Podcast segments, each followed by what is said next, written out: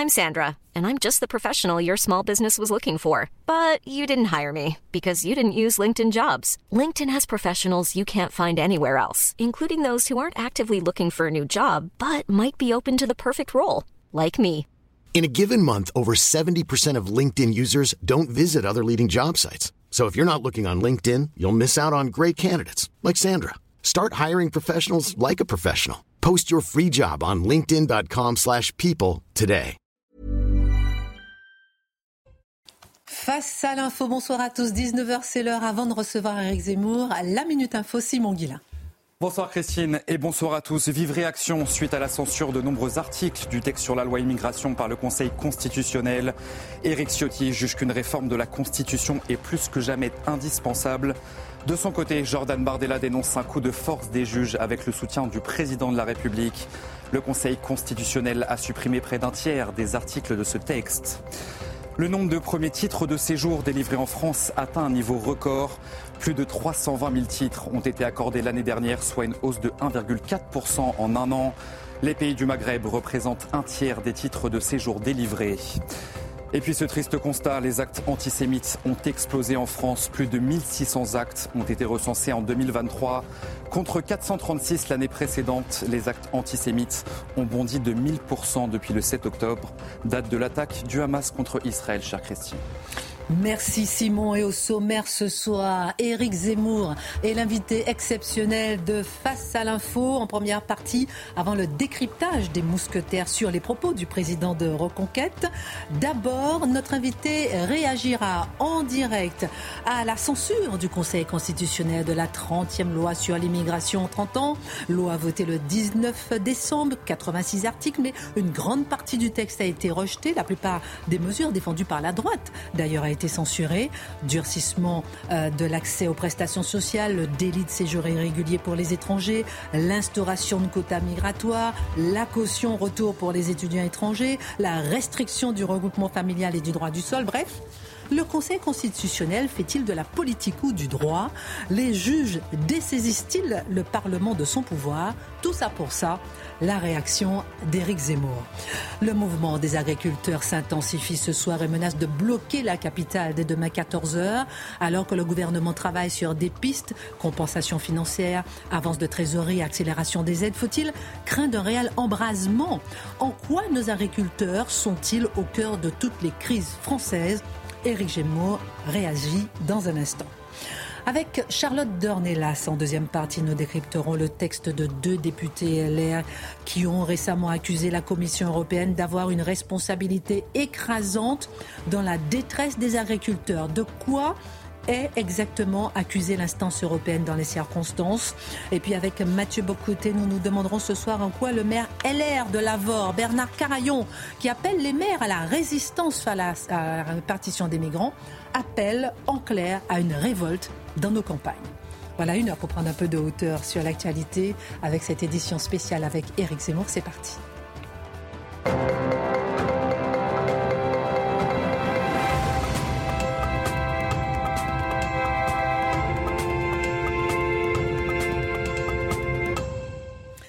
Bonsoir Éric Zemmour, ravi de vous retrouver sur ce plateau en tant que président de Reconquête. On Plaisir partagé.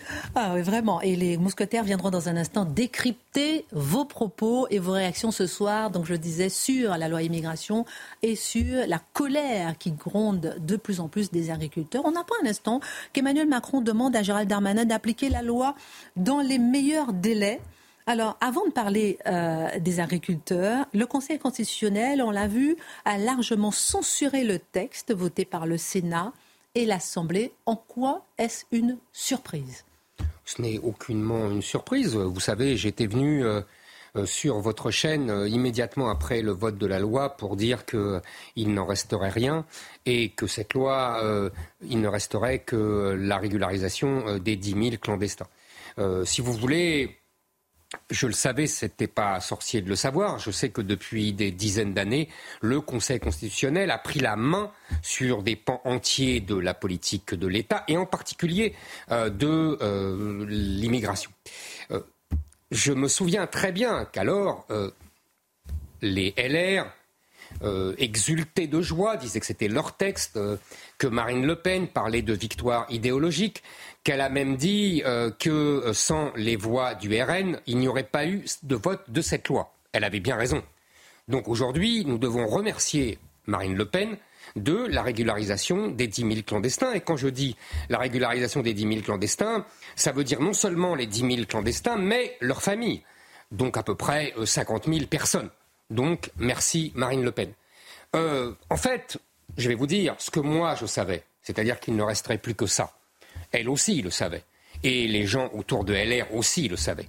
Seulement, euh, ils ont préféré faire un numéro euh, politique, politicien, de communication, de dire voilà, on a gagné, quitte à quel que soit le résultat ensuite pour les Français. Aujourd'hui, évidemment, les mêmes, les mêmes qui exultaient il y a un mois s'indignent. Tout ça, je vais vous dire, est manigance, fausseté, mensonge. Non, mais vous êtes en train de me dire que vous n'étiez. J'ai l'impression que vous étiez peut-être le seul à ne pas être naïf, mhm. mais finalement, vous me dites que non, eux non plus n'étaient pas naïfs. Ils ont vraiment joué ce théâtre de la fausse démocratie Moi, je ne suis pas dans leur Ou bien ils se sont fait piéger par le Conseil constitutionnel Oh, une personne ne s'est fait piéger par le Conseil constitutionnel. Le Conseil constitutionnel, vous savez, a une jurisprudence depuis 30 ans. Mhm. Moi, je la connais, donc euh, eux la connaissent aussi. Ou alors, euh, il faut vraiment euh, qu'ils travaillent ça vite fait. Non, tout le monde le sait, évidemment. chère Christine, si vous voulez, ils se sont fait, ils ont collaboré avec Gérald Darmanin pour la régularisation des 10 000 clandestins. Point final. Non, mais c'est pas ce Alors pourquoi Moi, je vais vous dire pourquoi je le savais. je vais vous donner un seul exemple. Mhm. Un seul exemple. Vous avez vu que euh, la loi avait prévu de rétablir euh, le délit de clandestinité, mhm. qui avait été aboli il y a une dizaine d'années par le gouvernement de M. Valls. Pourquoi il l'avait aboli? Il l'avait aboli parce qu'il y avait une directive européenne qui l'obligeait à le faire. Donc, je le savais très bien et tout le monde le savait très bien que le Conseil constitutionnel allait dire mais vous ne pouvez pas rétablir ce délit de clandestinité. tout est comme ça. Non mais pourquoi alors? Non mais pourquoi le LR et RN ont finalement voté ce texte Mais il faut leur demander. Il faut leur demander pourquoi. eux, ils pourquoi, disent, eux, euh, euh, par exemple, le Rassemblement euh, LR, par mhm. exemple, dit que non, on est surpris par la décision du Conseil constitutionnel et on n'approuve pas que, le Conseil constitutionnel fait, du, ne fait pas du droit et fait de la politique. Mais parce que les textes qui ont été retoqués, ce sont des textes qu'on dit qui ne sont pas en lien vraiment avec le projet de loi, alors que LR dit le non. Le Conseil constitutionnel, on va en parler si vous voulez, mhm. de ce que ça signifie du Conseil constitutionnel. Le Conseil constitutionnel fait évidemment de la politique, mais il fait de la politique avec le droit c'est son arme. Et mais euh, si vous voulez, si moi je le savais, eux auraient dû le savoir. Ils font les faux naïfs. Ils ont voulu jouer au malin. Et finalement, un malin, malin ennemi, ils ont tout perdu. Ou plutôt, ce sont les Français qui ont perdu. Parce que si les gens de LR et les gens du RN n'avaient pas voté cette loi, elle n'aurait pas été adoptée. Et donc nous n'aurions pas eu la régularisation des 10 000 clandestins. Alors, par exemple, les 4 000, euh, j'ai beaucoup de questions à vous poser. Par exemple, les 4 000, euh, Gérald Darmanin, il se félicite des 4 000 clandestins euh, étrangers qui vont, être, qui vont être expulsés. Ça, c'est pas une avancée, selon vous? Écoutez, Christine, 4 000, franchement, c'est ridicule. Et ce n'est même plus sûr, puisqu'il avait fait son calcul avec les lois, les, mesures les plus fermes. En vérité, elles ont été supprimées par le Conseil constitutionnel. Les délinquants, les délinquants étrangers. Alors, on a appris aujourd'hui, Éric Zemmour, que le ministère de l'Intérieur, a, que la France a délivré un nombre record de premiers titres de séjour en 2023. 323 260, une augmentation de 1,4% sur un an. Les régularisations ont été stables, les expulsions ont augmenté de 10%. Est-ce que ça veut dire qu'il y a finalement moyen d'agir avec le cadre actuel? Christine, est-ce que vous savez combien ça représente les expulsions? 22 000. Il en a reçu 15 fois plus. Tout ça est grotesque. Il a reçu, là, en 3, 323 000, ça veut dire plus que la ville de Lille, plus que la ville de Bordeaux. En 5 ans, Christine, nous aurons reçu 2 millions d'étrangers de plus, c'est-à-dire la ville de Paris. Est-ce que vous vous rendez compte? Ça, c'est le résultat de M. Darmanin. C'est le record historique. Dans toute l'histoire de France, on n'a jamais reçu autant d'étrangers en un an. Alors, ce que je ne comprends pas, c'est que je comprends vos chiffres, j'entends vos chiffres, j'entends les Français qui sont majoritairement, effectivement, pour plus de sévérité en matière d'immigration. Euh, est-ce qu'il faut aller plus loin? Qu'est-ce qu'il faut faire? Qu'est-ce que cela dit du Conseil constitutionnel, du rôle que le Conseil constitutionnel a dans notre République? Ensuite, on verra comment faire pour aller plus loin, autre que seriner en permanence, il faut revoir la Constitution. J'en ai un peu marre d'entendre ça parce qu'il faut. Non, mais c'est vrai, euh, ah, si vous permettez. C'est une partie de c'est une partie de la solution, mais nous allons en parler. Oui, c'est une partie de la solution, mais c'est tellement, il faut, c'est tellement du blabla théorique. On non, non, non, on en parle. On va voir, on, va en parler. Alors déjà, le d'abord le Conseil constitutionnel. Si vous voulez, le Conseil constitutionnel, euh, vous savez, j'ai écrit un livre en 1997, qui a maintenant 25 euh, ans, plus de 25 ans. Le pouvoir des juges. Pour dire, pour, ce qui s'intitulait le coup d'état des juges. J'expliquais longuement ce qui s'était passé, comment le Conseil constitutionnel avait été sorti de son rôle euh, pour effectivement prendre un rôle qui n'était pas prévu par la Constitution, encore moins par le général de Gaulle et par Michel Debré, le père de la Constitution. Mais regardez, on me parle de droit. Mais le droit ne sort pas comme ça du ciel. Vous savez, derrière le droit, il y a des hommes, il y a des idéologies. Regardez, le président du Conseil constitutionnel, vous savez comment il s'appelle Laurent Fabius. Vous savez évidemment ce qu'il était. Il a été Premier ministre socialiste de François Mitterrand. Mais on pourrait aller plus loin. Le président de la, de la Cour des comptes, M. Moscovici, était ministre socialiste. Et on pourrait prendre aussi le vice-président du Conseil d'État, qui est le véritable président du Conseil d'État, qui est un nom moins connu, mais qui est M. Tabureau et qui était directeur de cabinet des, ministères de M. Kouchner et de Mme Aubry dans les gouvernements socialistes. En vérité, les socialistes qui ont recueilli 1,75% des voix à la présidentielle dirigent les principales institutions judiciaires de ce pays et donc gouvernent en réalité le pays. C'est ça aujourd'hui, euh, j'allais dire, euh, les réalités politiques réelles de la France.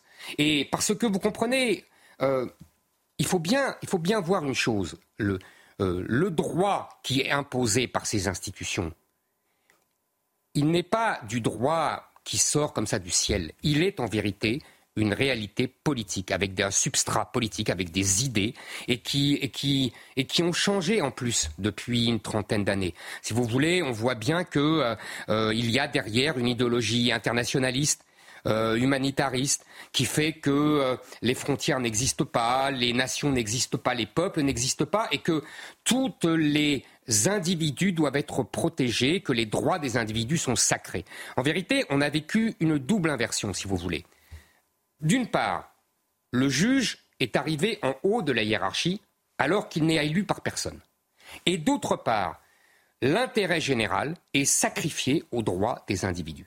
C'est ça aujourd'hui la réalité juridico-politique de notre pays. Mais l'état de droit reste fondamental pour tout le monde. Éric Zemmour, pour les Français, comment trouver l'équilibre finalement? Alors, qu'est-ce que c'est que l'état de droit? Vous avez raison de poser cette question qui est fondamentale. L'état de droit, au départ, dans la tradition juridique française, c'est simplement le respect de la légalité.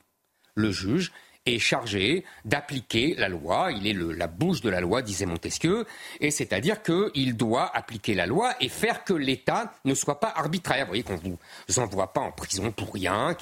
Très bien. Puis, sous influence d'ailleurs de, du droit allemand, euh, on a estimé que l'État de droit, c'était également une hiérarchie des normes. Il y a la Constitution tout en haut, après il y a les traités internationaux, après il y a les lois, et après il y a les décrets. Et l'État est chargé euh, de respecter cette, euh, cette hiérarchie et le juge est chargé de la faire respecter. Ça, c'est l'État de droit classique. Je n'ai absolument rien contre cela. Évidemment, ça doit être respecté, c'est dans la tradition juridique de tous nos pays européens et c'est très bien. Sauf qu'à partir d'un certain moment, je dirais il y a 30 ans, 40 ans, cet état de droit-là a basculé dans ce que je vous ai dit. C'est-à-dire qu'après, on a estimé, et beaucoup de juges ont estimé, beaucoup d'intellectuels ont estimé, surtout à l'extrême gauche, qu'à partir d'un certain moment, l'état de droit signifiait uniquement la protection des individus et des minorités contre la tyrannie de la majorité. La réalité, c'est que nous avons eu la tyrannie des minorités. Que faire, Éric Zemmour, par rapport à ce constat Et ce constat, je vous ai déjà entendu le faire depuis plusieurs années. Que Absolument. Mais je vous dis, j'ai écrit un livre il y a plus de 25 ans. Voilà. Que faire? D'abord, la seule solution, et qu'est-ce qui peut je le répète, les choses sur l'immigration? Absolument. La, chose que je répète depuis longtemps, c'est qu'il faut la seule solution. On ne peut plus, si vous voulez, Christine, régler par la loi la question de l'immigration. Le Conseil constitutionnel a trop verrouillé. On le voit encore cette fois-ci. 30 lois en 30 ans. Voilà. Ça ne sert à rien. Donc il faut, la seule solution, c'est un référendum. Le référendum qui reprendrait les mesures prévues dans ce que nous appelons chez Reconquête le bouclier migratoire. suppression du droit du sol, suppression du droit au regroupement familial, etc. Puis, puis, nous devons également régler cette question de la souveraineté juridique française. C'est-à-dire que nous ne pouvons plus nous soumettre absolument au droit européen et nous ne pouvons plus supporter qu'un juge euh, aille chercher le droit européen pour imposer à la loi française. Donc nous devons modifier l'article 55 de la Constitution qui prévoit que les traités sont supérieurs aux lois nationales en disant que les lois nationales votées postérieurement à la signature du traité seront supérieures au traité. Et troisièmement, pour régler la question démocratique que pose cet impérium du Conseil constitutionnel, qui, je le répète, n'est pas élu, il faut absolument que désormais nous prévoyons que les lois qui sont, comme nous le voyons là, rayées de la carte par le Conseil constitutionnel, puissent être rediscutées, revotées par le Parlement. Alors évidemment, à une majorité spéciale, on pourrait éventuellement envisager une majorité des trois cinquièmes, euh, pour que le dernier mot reste au Parlement, parce que le Parlement est le représentant du peuple. Là, on voit que le Parlement a pris une sacrée gifle, en tout cas. Et puis, lorsque, vous dites, lorsque vous dites, après, on passe aux agriculteurs, hein, parce que j'ai beaucoup de questions. Absolument. Mais, je, finis, je finis sur l'immigration. Chère Christine, en une minute, mm. Euh, il ne faut pas croire qu'il n'y a que des questions juridiques. Là, c'est des réponses juridiques. Mm. Il y a aussi des, des réponses euh, matériel, c'est-à-dire que nous devons contrôler nos frontières. Nous savons le faire, nous l'avons fait pendant des siècles. Nous devons également contrôler la Méditerranée. Nous avons la marine pour cela. Nous ne devons pas laisser comme ça les bateaux de passeurs aller euh, en toute liberté. Vous voyez, donc nous avons aussi des moyens euh, matériels. Nous devons aussi obliger les pays à reprendre leurs clandestins, nous avons des moyens de pression énormes. Euh, nous pouvons euh, euh, interdire, le, refuser les visas de leurs touristes et de leurs touristes de leur pays. Nous pouvons bloquer les fonds qui sont envoyés par les immigrés dans leur pays. En tout cas, personne ne veut de cela pour l'instant. Mais oui, mais moi, gouvernement. Je veux. Et, et, nous pouvons également, vous savez, faire pression sur les dirigeants. Nous pouvons saisir leurs biens qu'ils ont en France. Nous l'avons fait pour les oligarques russes. Et nous pouvons également leur dire que bah, vous savez, quand ils sont malades, les dirigeants algériens ou marocains, qu'est-ce qu'ils font? Ils viennent se faire soigner en France. Bah, s'ils ne reprennent pas leurs OQTF, moi je dis, fini l'hôpital américain. C'est un peu dur hein, quand même. Comme... Euh, bah, c'est très dur aussi de refuser, vous savez, les gens qu'on leur renvoie. C'est pas c'est pas correct de leur part. En, tout cas, le fait que la, majorité des Français souhaitent euh, un durcissement de la loi sur l'immigration et qu'on voit qu'encore une fois euh, on n'avance pas sur ce sujet-là, c'est une vraie question. J'avais beaucoup de questions sur l'impact sur LR, l'impact sur le Parlement, l'impact sur les élections européennes, mais passons aux agriculteurs, Éric Zemmour, puisque là aussi euh, j'ai beaucoup de questions à vous poser. Le mouvement. Vous les élections européennes, c'est simple, hein, Christine. Hein. Le seul vote contre le grand remplacement l'immigration et l'islamisation du pays, c'est le vote reconquête avec la liste conduite par Marion Maréchal. Tous les autres ont montré qu'ils n'étaient pas sérieux dans ce combat. Ah, mais quel impact concret après pour les Français Eh bien, nous verrons. À suivre. Le mouvement des agriculteurs, Éric Zemmour, s'intensifie. Le blocage de la capitale est prévu a priori demain à 14h. Il pourrait avoir lieu. Est-ce qu'il faut craindre un réel embrasement selon vous? J'ai vu que vous dites par exemple que, que vous soutenez euh, les agriculteurs qui sont au cœur de toutes les crises françaises. Pourquoi vous dites ça? Vous savez, je pense que oui, on peut, on peut craindre un embrasement, oui. Euh, vous savez, en général, quand les agriculteurs se révoltent, c'est que l'heure est grave dans l'histoire, euh, euh, les agriculteurs se révoltent toujours contre des pouvoirs euh, idéologues qui, qui, qui, partent dans tous les sens. On sait bien que les, ce sont les paysans qui se sont révoltés contre la terreur, ce sont les paysans qui, en URSS, se sont révoltés contre Staline et qui ont été massacrés par Staline. donc là, contre les commissaires européens qui est contre les écologistes, il faut une révolte et il y a une révolte et elle est tout à fait légitime.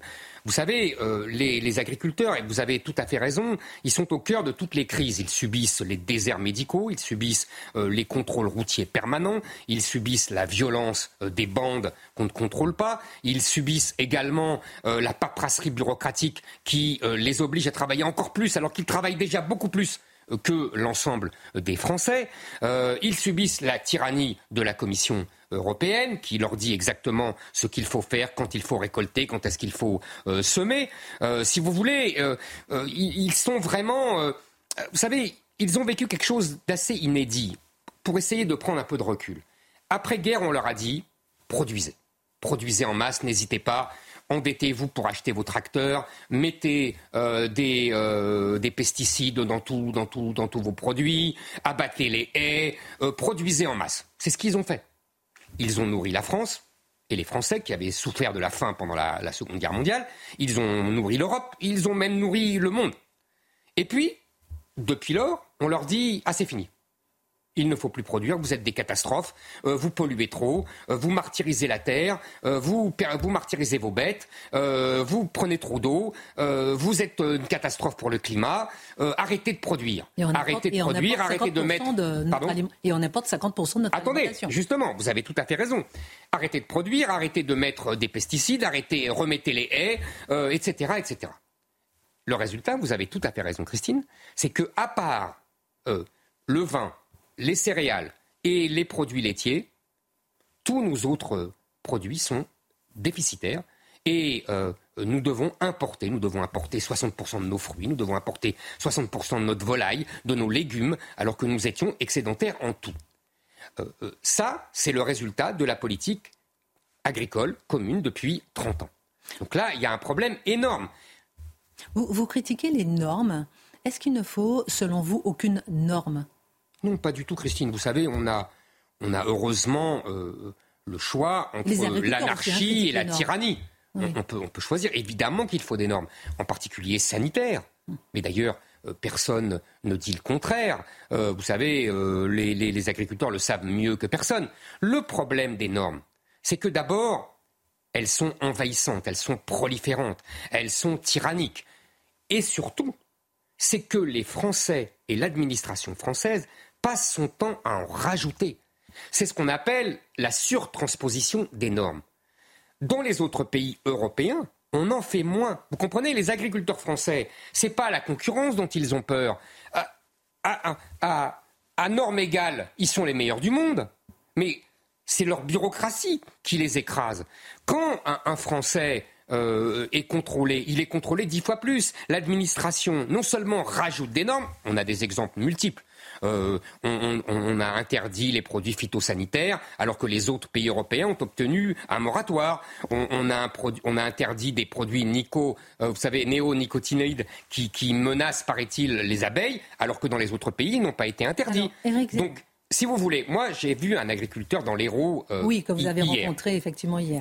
je peux vous, dire, il m'a dit, il m'a dit une phrase qui m'a qui m'a sonné. Je vous avoue franchement. Je lui dis, mais pourquoi en Espagne, par exemple, me dit-il, en Espagne, et même en Allemagne, les, contrôleurs sont beaucoup plus coulants. voyez? Et en France, ils sont impitoyables, ils sont même armés. Vous imaginez, comme s'ils étaient des voyous, les paysans.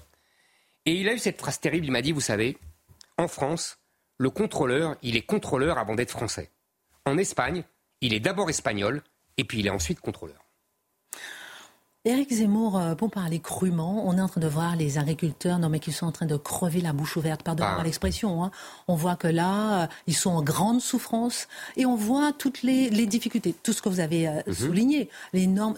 On a l'impression que c'est pas du tout accessible comme solution. Est-ce qu'on n'est pas en train d'assister là à la disparition sous nos yeux de toute cette race, si vous permettez l'expression, d'agriculteurs qui sont en train de crever, les derniers agriculteurs. vous avez raison. En fait, et je ne vois pas venir des solutions. Quelles solutions concrètes D'abord à part du blabla théorique. Il faut bien comprendre. Par exemple, même pour les normes, tout ça, c'est bien gentil.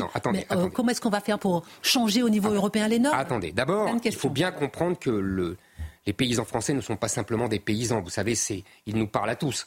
Euh, vous avez bien compris que euh, en France, c'est le seul pays où dans la langue, les mots pays, paysan et paysage ont la même racine. C'est très évocateur. C'est non seulement des héritiers de cette France millénaire qui a façonné nos paysages et qui a nourri les Français, mais aussi des entrepreneurs modernes, avec euh, euh, qui font de la comptabilité, qui font des, des, négociations bancaires, qui font des négociations avec les grandes surfaces, etc., etc. Vous voyez, c'est c'est un entrepreneur le, le pays, l'agriculteur aujourd'hui. Qui meurt? Et qui meurt. Qui meurt parce que la Commission européenne et les technocrates européens et français ont décidé qu'il y en avait trop. Vous savez, il y avait dans les années 70 1 500 000 exploitations, il y en a maintenant 400 000. Et ça va encore réduire si on suit le programme de la Commission européenne et son fameux rapport de la fourche à la fourchette. Donc, moi je dis qu'il y a des solutions. Il faut les appliquer. La première, il faut suspendre tous les accords de libre-échange, en particulier le Mercosur, parce que l'Argentine et le Brésil ne respectent absolument pas nos normes. Parce que vous comprenez, c'est bien, c'est bien beau de dire il faut qu'on respecte nos normes, mais nos agriculteurs ne peuvent, plus, ne peuvent plus produire et donc on importe des produits qui ne respectent absolument pas nos normes. C'est vraiment une politique de gribouille. donc il faut arrêter cela. Deuxièmement, deuxième. Ça fait pas partie des pistes du gouvernement. Absolument, j'espère bien. Mais ils en parlent depuis des années et ils ne le font pas. Deuxièmement, il faut absolument faire appliquer, là aussi vous allez me dire que le gouvernement le dit, euh, mais il faudrait le faire, appliquer ce qu'on appelle les, les clauses miroirs, vous savez, c'est-à-dire exactement ce que je viens de vous dire. C'est-à-dire, on interdit tout produit venant de l'étranger qui ne respecte pas les normes qu'on impose à nos agriculteurs. C'est écrit partout, seulement personne ne le respecte. Deuxième chose. Troisième chose, il faut, alors là ça relève du gouvernement français, il faut imposer dans toute la commande publique, les restaurations collectives, les restaurations scolaires, la préférence nationale des produits français. Quatrième chose, il faut, comme je le propose, exonérer et supprimer les droits de succession pour les agriculteurs comme pour toutes les exploitations familiales, euh, parce que les agriculteurs en particulier, mais les autres aussi, ont un gros problème euh, pour trouver des successeurs. Et enfin, euh, euh, je crois que euh, la cinquième solution, c'est suspendre toute interdiction de produits phytosanitaires, comme on dit, qui n'est pas d'alternative. Je crois qu'avec cela, déjà, on peut résoudre et on peut résoudre une partie des problèmes qui se posent aux agriculteurs. Parce que je le dis aux agriculteurs et à tous les Français, en vérité, les agriculteurs sont comme tous les Français. Euh, ils ont les mêmes problèmes que les Français. Ils sont même, ils sont enfermés dans, le même, euh, dans, les mêmes prisons de lois, de règlements, de normes, de taxes euh, dont il faut les libérer. Euh, dernier mot donc pour euh, les agriculteurs, selon vous, donc l'embrasement est possible. Il y a des solutions euh, possibles, mais en tout cas, personne ne prend ces solutions. On ne va pas vers ces solutions. Moi, j'ai l'impression que, dernier mot, dernière question, mhm. que c'est une sorte de jeu parce qu'on les a vu venir quand même les agriculteurs. Mhm. On a vu venir leurs revendications. Et j'ai l'impression qu'il y a une sorte de jeu de théâtre peut-être politique entre le salon de l'agriculture qui arrive dans un mois, les européennes qui arrivent et qu'on va lâcher des petites, des petites. Euh, euh, J'espère. propositions comme ça, mais qui ne vont pas régler le problème sur le fond. J'espère que vous vous trompez. Je crains que vous ne vous trompiez pas. Merci beaucoup, euh, Éric Zemmour, pour votre regard. Excellente suite dans votre, pour votre parti que vous présentez aux Européennes. Merci infiniment. ne bougez pas. On marque une pause. On fera venir les mousquetaires pour décrypter vos propos à propos de l'immigration et des agriculteurs. On marque une pause. À tout de suite. Merci Eric Zemmour. Retour sur le plateau de Face à l'info avec nos mousquetaires. Qu'avez-vous pensé euh, des propositions d'Éric Zemmour euh, en matière euh, d'immigration sur la loi qui a été censurée par le Conseil constitutionnel et aussi pour les agriculteurs? D'abord sur la loi immigration. On va commencer par les réactions et je commence par vous, Mathieu Bocoté. Marine Le Pen estime que seule une euh, réforme de la Constitution permettra euh, de répondre aux enjeux. Gérald Darmanin, lui, se félicite de la validation de l'intégralité du texte du gouvernement. Jamais un texte n'a prévu autant de moyens pour expulser les délinquants, selon Gérald Darmanin. Pour Jordan Bardella, c'est un coup de force des juges. La seule solution, c'est le référendum sur l'immigration. Et puis Éric Ciotti, parce qu'on va parler de, LR, hein, Éric Ciotti euh, euh, tweet que le Conseil constitutionnel a censuré la loi immigration. Et ils ont jugé en politique plutôt qu'en droit. Dernière réaction, celle de Manuel Bompard, qui rappelle que les pires délits racistes de Macron et Le Pen sont contraires à nos principes républicains. La loi doit être totalement amputée. Elle n'a aucune légitimité. Elle doit être retirée. Et on rappelle qu'Emmanuel Macron a appelé, au contraire, à promulguer le texte le plus rapidement possible. Réaction, euh, Mathieu Bocoté. Bon, rien de surprenant. C'est-à-dire qu'au moment même du, du, vote de la loi, on nous expliquait, enfin le président souhaitait lui-même que le texte soit retoqué. Le président doit être heureux aujourd'hui. Il le dit. Gérald Darmanin souhaitait lui-même que le texte annonçait qu'il le serait. on devine qu'il ne, d'ailleurs sa réaction, il est finalement à peu près heureux de tout ce qui se passe là.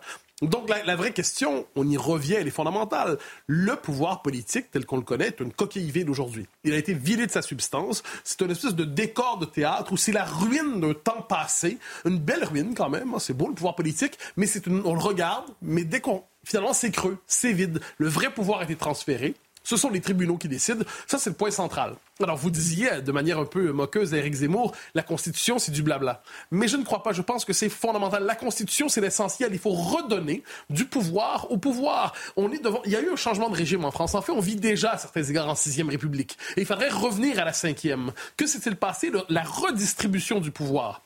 À la fois aux tribunaux, à la fois à l'Europe aussi, à la fois aux différentes instances administratives, font en sorte que les politiques aujourd'hui sont finalement des individus interchangeables sans trop de profondeur, qui sont, euh, bon, finalement, qui donnent l'impression de faire un peu de politique, mais qui n'en font plus, ils font de la com. Et derrière ça, le véritable enjeu, c'est donc le référendum, le retour en force de l'État véritablement, si on le souhaite, le retour en force de la souveraineté, si on le souhaite. Rien de tout ça n'est possible sans référendum. J'ajoute, aucun référendum n'est possible si le camp national ne parvient pas à s'unir. Et de ce point de vue, j'espère que tous ceux qui sont favorables à un tel référendum aujourd'hui, donc la droite LR, Reconquête et le RN, j'espère qu'ils vont comprendre qu'ils ont plus de points en commun les uns les autres que de points de désaccord, à tout le moins de leur propre point, du point de vue de leur propre intérêt. Guillaume Hugo, je me tourne vers vous, on va continuer les réactions. Mhm. Il y a un truc que je ne comprends pas euh, du tout. Ah. non, mais c'est-à-dire qu'on a un gouvernement qui n'a pas la majorité relative on a un texte, on fait euh, une sorte de théâtre politique, on fait ah oui tiens on va essayer de voter, tiens on a mis des amendements, des articles, ouais super bingo, on va voter, tout en sachant qu'effectivement le Conseil constitutionnel va tout euh, quasiment tout censurer, en faisant croire qu'on va dans le sens de la volonté du peuple en, en durcissant l'immigration et en réalité c'est le contraire. Est-ce que ça veut dire que la démocratie c'est fini? Est-ce que ça veut dire que, le, comme disait un peu euh, euh, Mathieu Bocoté, le Parlement c'est fini? Qu'est-ce qui va arriver dans les trois ans qui viennent au Parlement? Puisque maintenant, euh, les, dindons de la farce, si vous permettez l'expression, semblent être LR. Qu'est-ce qui va se passer? N'y aura-t-il plus de lien? C'est-à-dire, où va la démocratie maintenant? C'est une bonne question. En fait, la démocratie, elle est à la fois vidée de sa substance par le Conseil constitutionnel, le gouvernement des juges, toutes ces thématiques de l'état de droit, mais ça fait aussi référence à un corset euh, qui est international, enfin l'Union européenne, mais il y a aussi des traités qui ne sont pas que des traités euh, européens, euh, qui corsettent cette question d'immigration et plein d'autres questions. De, toute façon, on est déjà dans une démocratie, j'irais, à périmètre très réduit. Enfin, la démocratie, la démocratie que ce soit... une double gifle. Bien sûr, mais que ce soit l'exécutif ou que ce soit l'Assemblée nationale, il faut bien comprendre qu'il fonctionne déjà dans un cadre des plus limités, des plus réduits. Voilà. Celui de l'état de droit et, euh, celui euh, euh, aussi du fait qu'il n'y a pas de majorité. Donc là, c'est très compliqué, effectivement. Et là, vous avez raison, cette expression d'un don de la farce, elle est forte, mais elle est très juste. C'est-à-dire que le président de la République hein, s'est appuyé sur LR pour franchir en quelque sorte la rivière, pour franchir le guet. Et une fois que sa loi a été adoptée, eh bien, il les a ridiculisés. Alors, on peut se dire peut se dire, il y a deux lectures de ça. On peut se dire, ah, c'est formidable, c'est bien joué. Encore une fois, Emmanuel Macron, quel maestria, euh, il a réussi. On peut se dire, et c'est ce que c'est ce qu'a fait M. Darmanin, la loi est tout de même adoptée, l'essentiel de la loi est adopté, bien qu'il y ait quand même une grosse partie qui a été vidée de sa substance par le Conseil constitutionnel. Moi, je pense que c'est très dangereux. C'est très dangereux pourquoi? Parce que cette résistance euh, à l'intérieur de l'Assemblée nationale, mais on le mesure aussi par des sondages. Tous les sondages montrent que les Français en ont assez de cette immigration. Euh, euh, Éric Zemmour disait qu'il y a un record historique qui a été battu. Donc on va vraiment contre la volonté des Français. Donc on est dans un cadre très limité. Le seul personnage qui normalement a vraiment la légitimité démocratique parce qu'il est élu par l'ensemble du peuple, c'est le maître du jeu sous la cinquième. Le président de la République joue en plus, j'allais dire, en plus de ce cadre limité, il joue contre le peuple. Et là, je pense que c'est très dangereux. Pour la retraite, pour la réforme des retraites, comme pour euh, l'immigration. Pour tout si vous avez envie de réagir, je vous donne la parole dans un instant. Marc Menon. Non, mais ce qui est pitoyable dans tout ça, c'est qu'effectivement, dès le départ, de façon effrontée, le président ricanait en disant Eh bien voilà, les choses seront décidées par le Conseil constitutionnel et on est là pour une agitation, pour une séance de théâtre. Et lui-même a saisi le, Conseil constitutionnel, ce qui est un fer à risque. Oui, non, mais, non, mais ce que vous vous rendez compte, c'est-à-dire devant, devant le peuple, de, manière... Euh, euh, on n'est pas avec le joueur de Bonto, il triche pas. Il dit, bah, de toute façon, on fait tout ça, mais à la fin, ça ne sera pas du tout euh, le, résultat de, de, ce qui a été proposé. il a annoncé que c'était déjà du tout ça pour ça. Dès le départ, vous êtes des dupes. C'est-à-dire qu'on joue avec la démocratie. On, est dans quelque chose d'invraisemblable. Après, il y a un autre point, c'est la victoire des humanistes. C'est-à-dire qu'aujourd'hui, on dit c'est extraordinaire. Les fachos n'ont pas gagné. On a la chance d'avoir des juges. D'abord, c'est quoi les juges? En l'occurrence, ce ne sont pas des juges. Ce sont des gens qui sont nommés ils n'ont pas étudié un droit particulier, ils n'ont pas des. Non, ils n'ont pas de compétences juridiques, mais bon, c'est le système. Oui, non, non mais d'accord. Système déjà, de nomination. Certains, encore. certains en ont quand même. Non, oui, d'accord, mais quoi qu'il arrive, globalement, c'est. C'est pas une compétence pour être recruté. Hein. Voilà, bref. Mais ce qui est extraordinaire, c'est quoi l'humanisme? Je me veux humaniste. Qui autour de cette table ne se veut pas humaniste? Il suffit d'aller ouvrir la porte de sortir, faire quelques pas dans la rue. Ce sont tous ces pauvres boucs qui vivent dans des tentes. Ce sont ces gens qui sont en errance, qui n'ont pas le moindre avenir. C'est le fait d'aller les chercher aujourd'hui, de les mettre... On a, on, a, déjà parlé de ce côté humanité dans Face à l'info. Qu'est-ce que vous pensez, Marc Menot mais non, Oui, mais c'est important parce que les humanistes disent quelle victoire La victoire, c'est des gens qui restent dans la rue. Et qu'est-ce que vous pensez des propositions d'Éric Zemmour sur la question? Bah, Éric Zemmour, il a une cohérence sur. Bon, euh, il y a un point où c'est un peu bizarre parce que quand il dit si un dirigeant étranger euh, euh, n'applique pas la, loi, on n'acceptera pas de, de, mener les soins. Mais déjà, ce qui est terrible, c'est de savoir qu'il y a des dirigeants étrangers qui viennent se soigner chez nous alors que chez eux, il n'y a pas les structures pour soigner le peuple. Ça pose quand même des questions. Ils viennent se soigner, mais ils payent aussi. Hein. Non, mais d'accord, mais on s'en fout. Ça veut dire que ces gens, dans leur pays, non, mais ces gens, dans leur pays, ne font rien pour que l'on puisse resplendir en santé, entre guillemets. Et alors qu'ils ne prennent pas les mesures nécessaires pour qu'il y ait un minimum de, de santé offerte au peuple, ils viennent chez nous pour obtenir des résultats. Bah, déjà, je trouve ça monstrueux en soi. on va faire un tour de table après sur les agriculteurs. Avant, euh, votre réaction, Charlotte Dornelas, par rapport à cette censure ben, Ce qu'on a entendu dans les réactions, il y a plusieurs choses. D'abord, on voit euh, à la France insoumise, hein, je vais résumer ça comme ça, il nous explique que euh, le, finalement la loi de, qui avait été votée contrevient aux principes républicains. Alors, deux réactions. D'abord, un, le Conseil constitutionnel n'a pas examiné sur le fond, mais a jugé que c'était des cavaliers législatifs, ce que vous disiez tout à l'heure, que ça n'avait pas de lien avec le texte. Donc déjà, les principes n'ont pas été examinés pour commencer. Deuxièmement, j'aimerais qu'on m'explique, je ne suis pas historienne, hein, mais les principes républicains qui ont changé il y a 30 ans, c'était quoi avant en fait?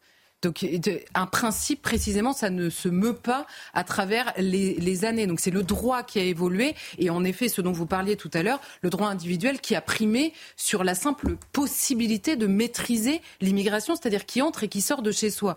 Donc déjà, la réaction de l'extrême gauche est très idéologique, mais n'a aucun rapport avec la réalité. Ensuite, je note une deuxième chose. Gérald Darmanin. Gérald Darmanin, il a, pendant de longs mois, défendu sa loi sur la question de la facilitation de l'expulsion des étrangers. Quand il y a eu ce micmac à l'Assemblée, d'abord avec le, la motion de rejet, puis ensuite la commission mixte paritaire, puis le fait que LR et les voix du RN qui se sont ajoutées, Gérald Darmanin a transformé son discours sur cette loi et c'était une loi de régularisation euh, des euh, clandestins, des travailleurs clandestins. Et là, maintenant que la loi est vidée de sa substance ajoutée euh, notamment euh, dans la commission mixte paritaire, ça redevient une loi d'expulsion des clandestins.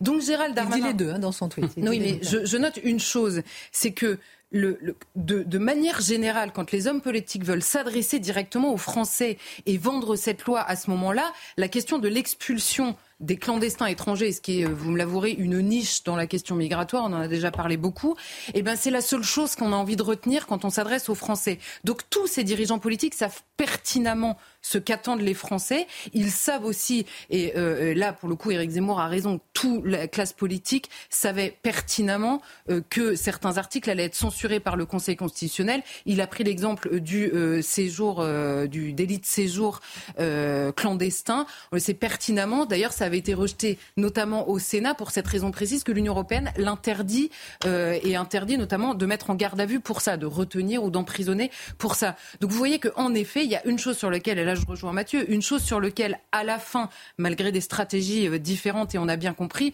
une chose sur laquelle les LR euh, reconquêtent et le RN s'entendent, c'est que avant de pouvoir maîtriser l'immigration, il faut redonner le pouvoir aux politiques et donc aux Français en France. Et ça, ça ne peut se faire que par le biais d'un référendum et d'une réforme euh, constitutionnelle. C'est absolument euh, indiscutable et c'est la preuve éclatante en réalité. On voit que la machine démocratique est très grippée parce qu'on a perdu du temps, on a perdu des semaines, on a perdu des mois à discuter pour arriver à un texte un peu... Euh, Mathieu et, Guillaume, un texte J'aimerais rappeler une chose. vidé de son sens. Cette loi même version adoptée là, avant qu'elle ne soit retoquée, c'était une loi du rien du tout. C'est ça. C'était une loi, de, comme dirait De Vos, du presque rien. Bon, mais quoi qu'il en soit, c'était, il y avait rien là-dedans. C'est ça la loi qui terrifie l'ensemble des élites. C'est ça la loi qui est apparemment absolument anti-humaniste. Le retour dans les pires heures de l'histoire. C'est une, c'est une blague. Ensuite, le droit faut juste s'entendre. Le droit n'est pas de révélation religieuse. À moins que je me trompe. Le droit a été posé politiquement. Le droit est un instrument aujourd'hui de domination idéologique et politique. Donc, quand on vous dit le droit, si vous avez devant vous un politique qui s'effondre en disant Ah oui, c'est vrai, le droit l'a dit. Non, le droit n'est qu'un instrument politique aujourd'hui de neutralisation et de sidération des peuples. Et Dernier élément, j'y reviens souvent, mais je pense que c'est plus vrai maintenant que jamais, c'est la crise de régime. À quoi sert un pouvoir absolument incapable de faire ce que le peuple souhaite, mais dont le seul pouvoir en dernière instance consiste à réprimer le peuple lorsqu'il souhaite quelque chose? La fonction de l'État aujourd'hui, c'est de casser la nation. Ça commence à causer un problème. En tout cas, il y a deux systèmes, le 49.3 ou bien l'appel au secours du Conseil constitutionnel. Oui, je vais revenir sur l'explication, enfin pas sur l'explication parce qu'elle était parfaite qu'a donnée Éric Zemmour. Je pense que c'était très euh, au laser du concept d'état de droit. Euh, dont on voit bien que c'est effectivement souvent le droit contre l'État, l'État qui devient impuissant parce que le droit le ligote. Mais je pense que ce qui se voit de plus en plus, c'est que ça devient le droit contre la démocratie. C'est ça qui est problématique. Or, le droit dans notre régime républicain, c'est fait par le peuple, c'est fait par la démocratie. Le droit est l'expression de démocratie. Il y a l'idée de dissocier les droits individuels avec un droit fondamental qui est celui de voter. Mais ça ne fonctionne pas comme ça. D'abord, si vous supprimez le droit de vote, moi je voudrais savoir combien de temps vont durer les libertés individuelles, ce qu'on voit dans l'Union européenne. Donc, le, Éric Zemmour appelle à un bouclier migratoire, il n'est pas le seul. Moi je dis pourquoi pas un bouclier agricole, pourquoi pas un bouclier énergétique, un bouclier industriel, un bouclier technologique? Et à la fin des fins, il faut un bouclier démocratique. Il faut revenir au pouvoir du peuple, par le peuple et pour le peuple. Mais c'est quoi une élection aujourd'hui? Oui, pardonnez-moi l'expression. Pardonnez-moi, excusez-moi de vous interrompre. Non, c'est parce que je veux aussi qu'on puisse parler euh, des agriculteurs, parce qu'on peut rester une heure à parler de la loi immigration.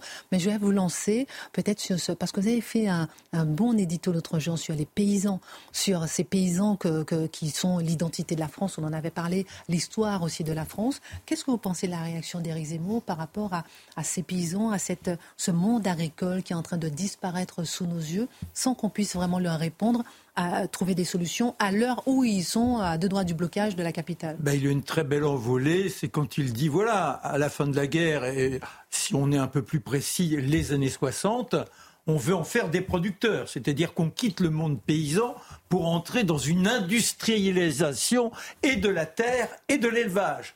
Et on est là, on les pousse, on les pousse. Ça rappelle un peu ce que l'on avait demandé aux mineurs. Et puis après, les mineurs, une fois qu'ils avaient bien sué son héros, on a fermé les mines. Ce qui est vrai, néanmoins, je crois qu'on a des questions à se poser sur ce système productiviste. C'est vrai qu'il y a énormément, il y a plus de 10 millions de tonnes de produits de maraîchers qui ne sont pas vendus. C'est-à-dire qu'il y a cette surproduction et on va même éventuellement aller acheter ailleurs alors qu'on n'a pas mangé ce que l'on a produit. Vous vous rendez compte C'est comme la pêche, c'est pareil. Ah, moi, je note une chose, en fait, c'est que la question des agriculteurs nous rappelle à quel point on doit détechniciser pardonnez la formule, les problèmes qui se présentent à nous. Hein, parce que c'est la logique technocratique. Le problème des agriculteurs, réponse technique. La question de la dette, réponse technique. La question des retraites, réponse technique. Et le cadre politique dans lequel se posent les problèmes, lui, il n'est jamais questionné. Or là, la révolte des agriculteurs, ça nous ramène, on en parlait ces jours-ci, à la question de l'Europe. On est dans un cadre qui ne permet pas un développement optimal de l'agriculture française. C'est pour ça que je dis que là, là, à quoi ça sert? Alors, mais, on voilà, dans une certaine hypocrisie, on s'agite. Ah, puis, bah, vont arriver sur la capitale, c'est la cata, alors qu'on sait bien qu'on ne pourra rien faire pour eux. Non, mais c'est ça. Mais c'est la politique. En fait, c'est la dissolution de la politique dans la communication. Et tant qu'on ne pose pas le cadre qui hmm. soit nous empêche, nous entrave, nous neutralise. Comment faire? Ah ben ça, j'ai l'impression que tous ceux qui parlent de référendum, d'Europe, de remise en question de l'Union européenne, du primat du droit national sur le droit européen, je pense que tous ces gens-là nous placent sur la, bonne piste. Ils sont nombreux à le faire. Ils sont de plusieurs partis. Ils peut-être de temps en temps s'entendre. Oui, il serait temps de relier les points parce qu'en fait, on veut agir sur l'énergie et on se rend compte qu'on est bloqué par l'Union européenne. On veut agir sur l'immigration, on se rend compte qu'on est bloqué sur par l'Union européenne. On veut agir sur l'agriculture, on se rend compte qu'on est bloqué sur l'Union européenne. Mais je pourrais tenir une heure comme ça. Comment la SNCF a été détruite, avantage comparatif énorme. Comment France Télécom a été détruite avantage comparatif énorme. Mais à la fin de la journée, on se rend compte de quoi? Qu'en réalité, symboliquement, bah, c'est juste le peuple qui a été décapité en réalité par cette Union européenne. C'est peut-être un peu violent, mais imaginez un syndic, puisque c'est ça l'Union européenne, c'est un syndic. Vous êtes propriétaire. À un moment, vous donnez au syndic une mission de défendre des choses parce que ça serait mieux défendu en commun. Et après, le syndic, il prend le contrôle sur votre propriété. Mais c'est totalement fou.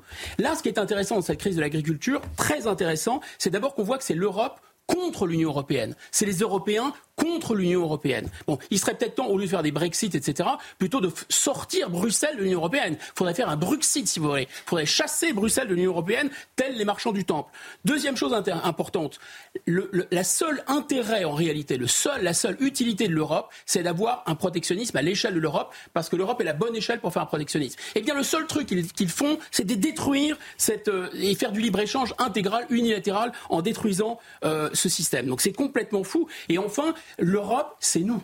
C'est-à-dire que si la France dit stop, si la France ne paye plus, cette histoire de oui, mais la PAC aide les agriculteurs. Attendez, la PAC, on, verse quasiment 10, 15 milliards de plus que ce qu'on reçoit. Donc si on leur donne de l'argent en direct et qu'on arrête ce cirque, de toute façon, on gagne 15 milliards. Voilà. C'est quoi la vie d'un individu? C'est quoi la vie d'un paysan? On n'en parle pas. On est là, comme le dit Mathieu, dans ce côté administratif, économique.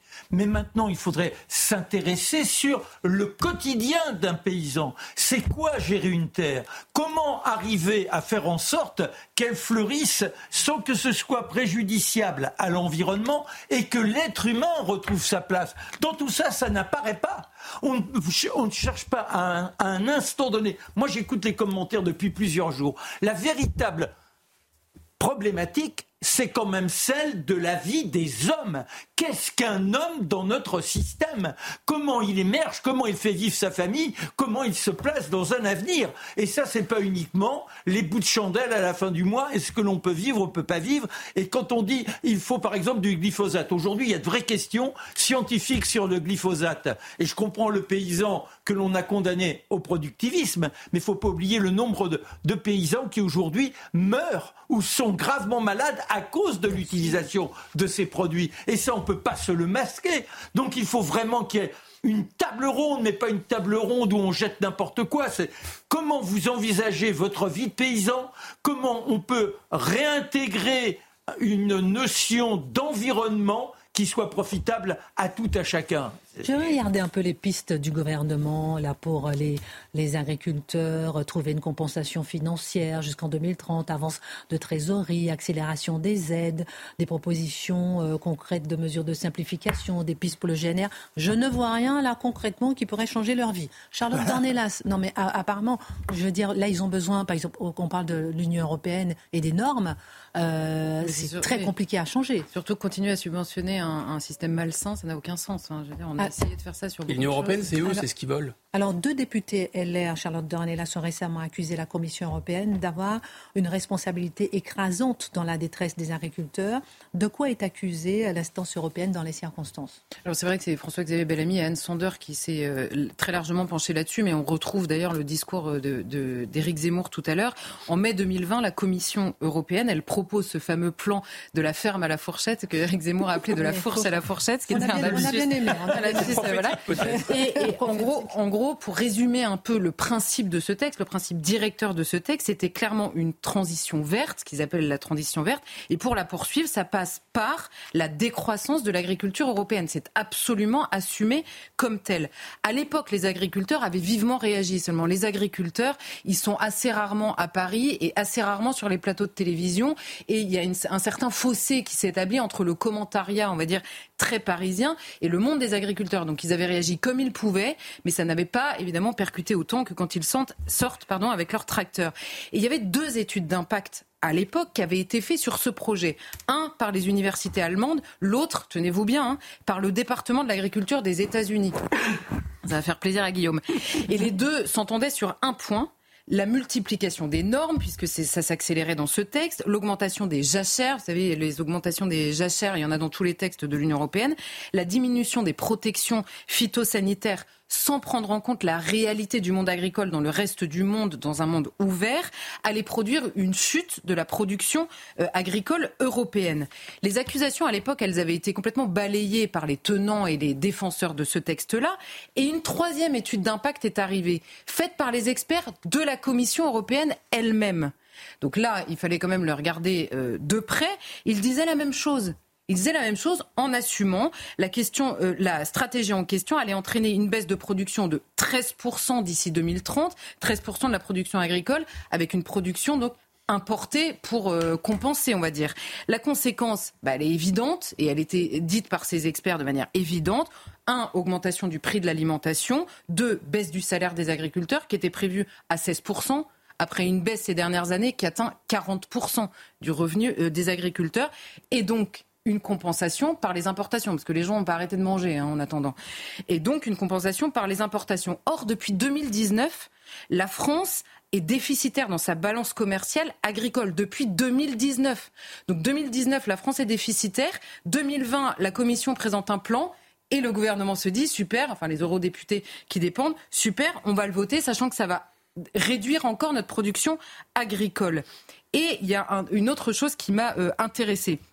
Euh, les experts de la Commission européenne précisaient également que les conséquences existeraient jusqu'en Afrique, puisque plusieurs pays dépendent en Afrique de nos exportations. Que disait-il concrètement? 22 millions de personnes allaient basculer dans, ouvrez les guillemets, l'insécurité alimentaire, c'est du, jargon européen. Et c'est la même commission qui vous expliquera, quand on parlera de la famine qui touche 22 millions de personnes, qu'il faut évidemment surtout aucune restriction par humanisme sur la question de l'immigration. Donc tout ça est bouclé en réalité, ça n'a aucun sens du début à la fin. Mais rien n'arrête cette logique-là, puisque fin février, au moment du Salon de l'agriculture, par ailleurs, vous avez la loi restauration de la nature qui va être examinée en séance plénière par l'Assemblée, qui continue sur exactement la même ligne. Que feront les eurodéputés dans un mois? Il sera très intéressant de le suivre. Alors, on apprend que Gabriel Attal fera des annonces demain mhm. euh, pour euh, les agriculteurs. Euh, continue avec nos questions. Est-ce que c'est donc par ces décisions que les agriculteurs ne parviennent plus à s'y retrouver et dénoncent un système dans lequel ils ne peuvent plus exister finalement? Bah, C'est exactement ça. On impose, alors je, enfin, on en a beaucoup parlé ces derniers jours, Eric Zemmour est, est d'ailleurs devenu dessus. On entraîne une baisse de la production, mais par ailleurs le marché restant le même, on compense par des importations avec des normes qui sont absolument incomparable, mais incomparable. Donc, euh, le, le, le, un, les agriculteurs français ne s'y retrouvent pas, de manière générale, d'ailleurs, les agriculteurs européens, on va s'arrêter là-dessus après, mais, et au-delà de la souffrance des agriculteurs, de manière extrêmement logique, avec un cerveau normalement fait, on comprend très rapidement que si on restreint avec des normes les agriculteurs français, et qu'ils produisent moins, et plus cher par la force des choses et que le consommateur français choisit des produits importés de l'étranger avec des normes environnementales plus faibles. ensuite, on va demander aux consommateurs à la... de payer plus non, mais À la fin, surtout, quel modèle agricole est encouragé? Mmh. Le modèle avec des normes moindres que les nôtres, puisque c'est eux qui finiront par prendre le marché. Donc ça n'a aucun sens, évidemment, parce qu'il n'y a aucun protectionnisme de nos agriculteurs, qui sont ceux qui, dans le monde, ont fait le plus d'efforts pour se conformer à, euh, la, au modèle vertueux tel que pensé par ces écolos. Et en plus, on encourage évidemment euh, ça. Et par ailleurs, même chose avec la question du libre-échange. On a beaucoup parlé de cette, ce nouvel accord euh, avec la Nouvelle-Zélande. Alors là, sur le terrain écologique, on a un, l'empreinte carbone euh, qui est, on accuse les agriculteurs d'avoir une empreinte carbone trop forte, et par ailleurs tous les gens qui se déplacent à peu près à plus de 20 km de chez eux ces dernières années, on les accuse eux aussi d'une empreinte carbone trop forte, et résultat, on va importer du lait en poudre et de l'agneau venu de Nouvelle-Zélande. Mais moi, il faut qu'on m'explique la logique de ce, euh, même sur le terrain écologique, de ce système. Dernière question en 30 secondes, Charlotte Dernella, c'est ce qu'on a quand même une marge de manœuvre euh, pour en changer rapidement la situation des agriculteurs Là, franchement, apparemment, non. Bah, la marge de manœuvre, elle est, bon, on a bien compris qu'il y a la question du rapport à l'Union européenne, de la Commission européenne et le rapport de, des normes françaises, mais il y a aussi cette question que vous évoquiez tout à l'heure, qu'Éric Zemmour évoquait avec vous, de la surtransposition des normes, où en effet, et là on comprend très bien sur cette question de la surtransposition, les agriculteurs français, ils ont un marché mondial qui est très défavorable. Et la France, dans le marché unique européen, les rend encore plus, euh, encore moins compétitifs, même à l'intérieur du marché unique. Et on comprend sur ces terrains-là, c'est un peu la réponse euh, à, Marc tout à l'heure, que le politique, il est obligé, la question du glyphosate ou de chauffer des serres en hiver, elle se pose pas en soi aux politiques, je comprends bien qu'il y a une question qui se pose en soi. Est-ce que c'est bon ou mauvais et à quelle dose c'est bon ou mauvais? Mais quand vous avez aussi quand vous êtes responsable politique, une réalité de l'usage de ces phytosanitaires, de la dose, etc. C'est cette réalité qui n'existe pas aujourd'hui et qui pèse non seulement sur les agriculteurs européens, et encore plus sur les agriculteurs français. Rapidement, réaction Guillaume et Marc, et on termine avec un sujet capital avec vous, Mathieu. Non, mais c'est très, très bien résumé. C'est même pas la triple peine, c'est la quadruple, quintuple peine. C'est-à-dire qu'à l'arrivée, on a plus de CO2, à l'arrivée, on a plus de malbouffe, à l'arrivée, on baisse même pas les prix, on va les augmenter d'ailleurs, et à l'arrivée, on va euh, euh, créer en plus des famines dans le monde. Non, mais c'est enfin, la totale. Hein. La Moi, totale. je nuancerais sur les famines dans le monde, c'est parce qu'on a fait en sorte qu'en Afrique, on cultive des céréales, du maïs, et on supprime le manioc, c'est-à-dire tout ce qui était l'élément naturel qui permettait à ces peuples de se nourrir, on a balayé tout ça pour les obliger à vivre comme nous. Et après, on dit ça fonctionne pas. Vous voyez, là, on est dans une folie totale. On suivra l'avancée avec les agriculteurs, les annonces de Gabriel Attal demain. On suivra tout ça. Si Paris est bloqué, est-ce qu'il faut arriver jusqu'au blocage de la capitale, à la violence qui est complètement maîtrisée et contenue? Dernier sujet, Mathieu Bocoté, Bernard Carayon, maire de Lavore, que d'autres maires LR a décidé de sonner l'alarme contre la répartition de migrants à la grandeur du territoire national. Il met la France en garde. Cette répartition ne sera pas sans conséquences graves. Faut-il y voir le début d'une révolte des maires contre la transition démographique planifiée? Bah, Ce qui est intéressant d'abord, c'est de voir la réaction de Carayon dans son texte où il dit voilà ce qui se passe. On a l'État aujourd'hui qui planifie la répartition des migrants. Euh, on sait que l'Europe fait la même chose, soit dit en passant. Donc, on nous impose d'en haut, sur nos territoires, on connaît l'expression qui existe dans la euh, culture populaire, les territoires préservés. Ça, c'est des territoires qui n'ont pas encore été euh, frappés par l'immigration massive. Il dit, nous, maires, nous, allons devoir gérer cette répartition forcée, autoritaire et brutale. Et il dit, est-ce que nous sommes obligés de participer à ça? Est-ce que nous sommes obligés de collaborer à cette entreprise qui consiste à finalement euh, en participer à une forme d'ingénierie sociale qui aura des conséquences brutales sur nos communautés? Et il se pose la question. Il dit si jamais il y a une montée des tensions dans nos communautés, s'il y a, si on n'a pas les capacités d'accueillir tous ces gens, eh bien, sachez, messieurs les maires, messieurs, mesdames les maires, que c'est vous qui allez être accusés les premiers de ne pas participer à l'œuvre du vivre ensemble diversitaire. Ça, ce sont mes mots, ce sont pas les siens, on s'entend. Euh, il nous dit, il nous dit avec euh, beaucoup de, beaucoup de sagesse en la matière, il dit on, est, on veut protéger nos communautés. On veut protéger nos communautés, mais si on le fait, est-ce qu'on va nous punir? Est-ce qu'on va nous punir? C'est une vraie question. Est-ce qu'il va y avoir une... Sur, nous, personnellement, ou surtout la ville, la ville qui refuse de participer à cette œuvre, ou la municipalité, est-ce qu'elle va finalement connaître une forme de pénalité financière ou autre? Alors, qu'est-ce que nous dit? Et lui, il se présente comme le gardien. Puis c'est une, une, une lettre qui est applaudie par plusieurs. Donc, il se présente comme le gardien, en ce moment, finalement, de l'intégrité de ces communautés. Et Carayon, c'est un gaulliste en passant. Et là, on assiste à une forme de renversement. Les maires se présentent aujourd'hui dans sa logique comme les défenseurs de l'identité nationale contre l'État qui la détruirait. C'est une forme de renversement. Normalement, un gaulliste, ça dit l'État va nous protéger de tout, les maires, c'est presque secondaire. Là, renversement, il dit finalement, on est dans une logique communautariste qui ne dit pas son nom. Hein. Une forme de, consentement au communautarisme, mais je lui reproche pas. Lui se dit finalement, c'est perdu, l'État joue contre nous. Le régime joue contre nous. Le régime a décidé de nous imposer sa transition démographique. Donc nous, qu'est-ce qu'on va faire? On va chercher à protéger les nôtres, protéger. Donc il va avoir des espèces de poches de résistance sur le territoire national. Ces poches ne seront pas nombreuses et ce sont les maires qui deviennent les gardiens de l'identité nationale. Donc la France se sauve par le bas plutôt que par le haut là-dedans. Je note, soit dit en passant, pour la petite histoire, qu'aux États-Unis, en même temps, en ce moment, au Texas, il y a une lutte qui est ouverte entre les États, notamment le Texas, mais plusieurs autres États et Washington et l'État fédéral, pour savoir si les États peuvent eux-mêmes assurer leur défense contre les clandestins.